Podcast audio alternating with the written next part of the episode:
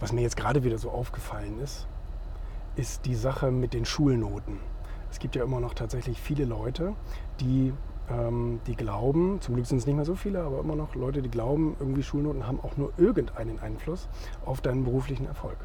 Und ich habe immer so ein Experiment gemacht. Ich habe ähm, hab ein altes Zeugnis gefunden und das war grottenschlecht. Und das habe ich äh, mal in, in, Facebook und ähm, Instagram gepostet und habe mal so gehorcht, wie es bei anderen so war. Und du glaubst gar nicht, wie viele erfolgreiche, wirklich, wirklich erfolgreiche Leute drunter geschrieben haben, war bei mir noch schlimmer.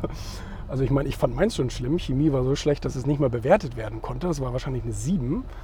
Aber dass es so viele Leute gab. Und dann habe ich mich noch mal so ein bisschen darüber informiert. Ich hatte ein paar Tage später das Gespräch mit dem Frank Thelen und der hat mir gesagt, sein Zeugnis sah auch katastrophal aus und er ist heute Multimillioneninvestor. Und ich habe jetzt gerade in einem Buch gelesen, dass eine wirklich Vielzahl von den Fortune 500 CEOs auch scheiße in der Schule war. Also von daher ist es vielleicht sogar ein Vorteil, wenn man ein bisschen dumm ist. also nicht, nicht, nicht negativ gemeint, aber äh, ich glaube, du bist dadurch zwanghaft neugieriger, weil es halt nicht anders geht. Wenn du es nicht weißt, musst du es musst halt lernen. Ne?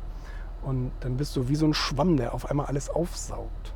Und vielleicht sollte man das tatsächlich als Vorteil betrachten und nicht als Nachteil.